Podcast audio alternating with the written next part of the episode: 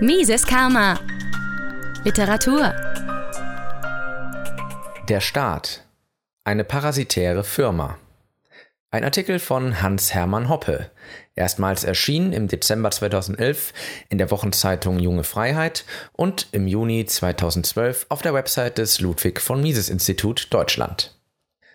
Glaubt man den verantwortlichen Staatsmännern und der Schar der von ihnen ausgehaltenen sogenannten Finanz-, Wirtschafts- und Bankexperten, dann sind wir es alle, die sich vor einem Staatsbankrott zu fürchten haben, so wie er sich gegenwärtig in einigen Euro-Ländern anbahnt und wie er es uns hierzulande noch bevorsteht, vor allem nachdem unsere Politiker Griechenland erfolgreich gerettet haben. In gewisser perverser Weise ist diese Aussage sogar richtig aber nicht, wenn es sich bei dem Staatsbankrott um einen echten Bankrott handeln würde. Der wäre keine volkswirtschaftliche Kalamität, sondern ein Segen. Wenn eine normale Firma zahlungsunfähig ist, dann gibt es für sie nur dies. Die Kosten müssen reduziert und die Einnahmen erhöht werden.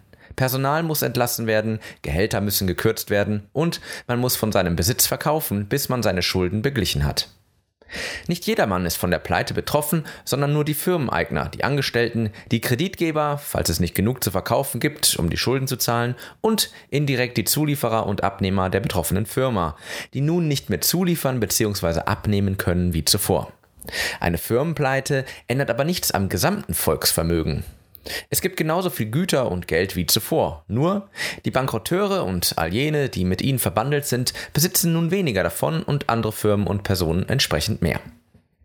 Und so sollte es sein. Die, die für die Misswirtschaft verantwortlich sind und jene, die sich auf sie eingelassen haben, zahlen die Zeche. Der Staat ist jedoch keine normale Firma. Im Gegensatz zu allen anderen Firmen erzielt der Staat in der Regel sein Einkommen nicht, indem er Güter oder Dienstleistungen herstellt, die freiwillig zahlende Kunden dann kaufen oder nicht kaufen können. Vielmehr stammt das Einkommen des Staates entweder aus Steuern, das heißt aus Zwangsabgaben, die die Kunden des Staates zu staatlich festgesetzten Preisen zahlen müssen, gleichgültig, ob sie sein Angebot für preiswert erachten oder nicht. Oder der Staat lässt sich das nötige Kleingeld von seiner Zentralbank drucken, Stichwort Fiat Money, und verringert damit entsprechend die Kaufkraft aller privaten Geldvermögen. Kurzum, der Staat ist keine produktive, sondern eine parasitäre Firma.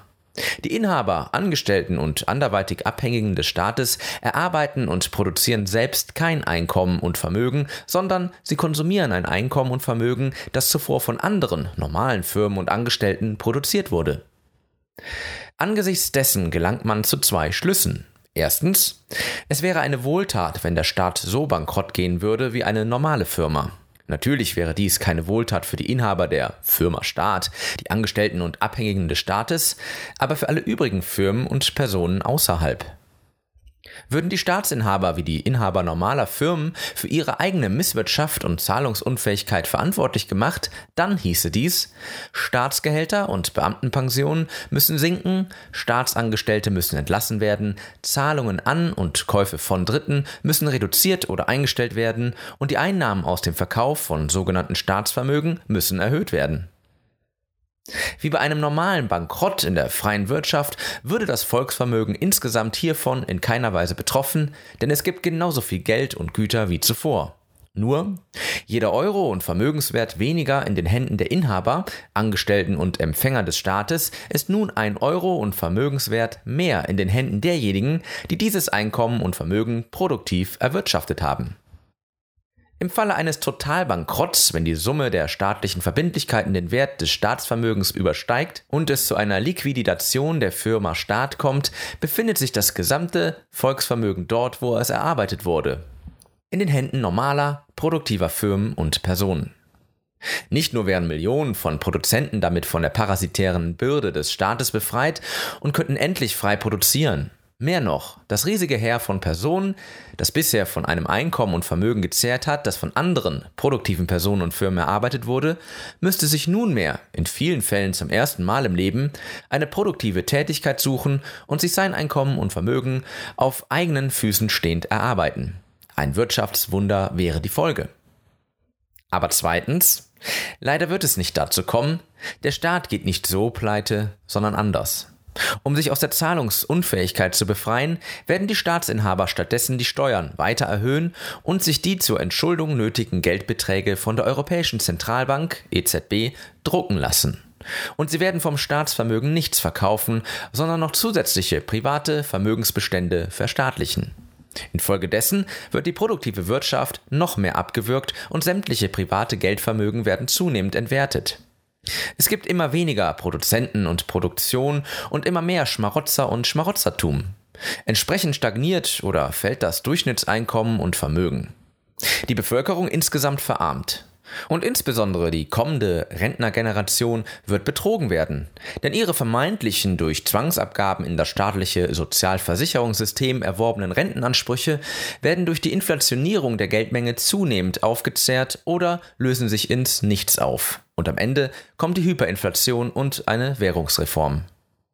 Und wenn die Katastrophe da ist, werden die, die für sie verantwortlich sind, das heißt die ehemaligen und jetzigen Politiker, Zentralbankchefs und die mit ihnen verbandelten Großbanker, abgetreten sein und ihr privates Schäfchen ins Trockene gebracht haben. Eine neue Generation unverbrauchter Politiker und Banker steht dann bereit, um sich als Retter aufzuspielen.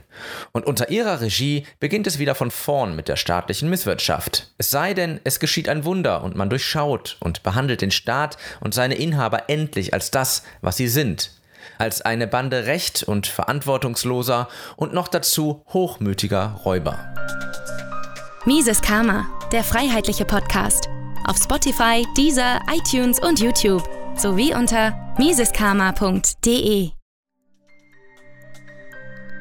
Liebe Podcasthörer, wenn Ihnen diese Ausgabe gefallen hat, helfen Sie doch dabei, Mises Karma noch bekannter zu machen. Teilen Sie diese Episode in sozialen Netzwerken. Erzählen Sie Ihren Freunden und Bekannten davon. Hinterlassen Sie einen Daumen nach oben auf YouTube oder schreiben Sie eine Bewertung auf iTunes. Jede noch so kleine Interaktion hilft dabei, den Podcast zu verbreiten.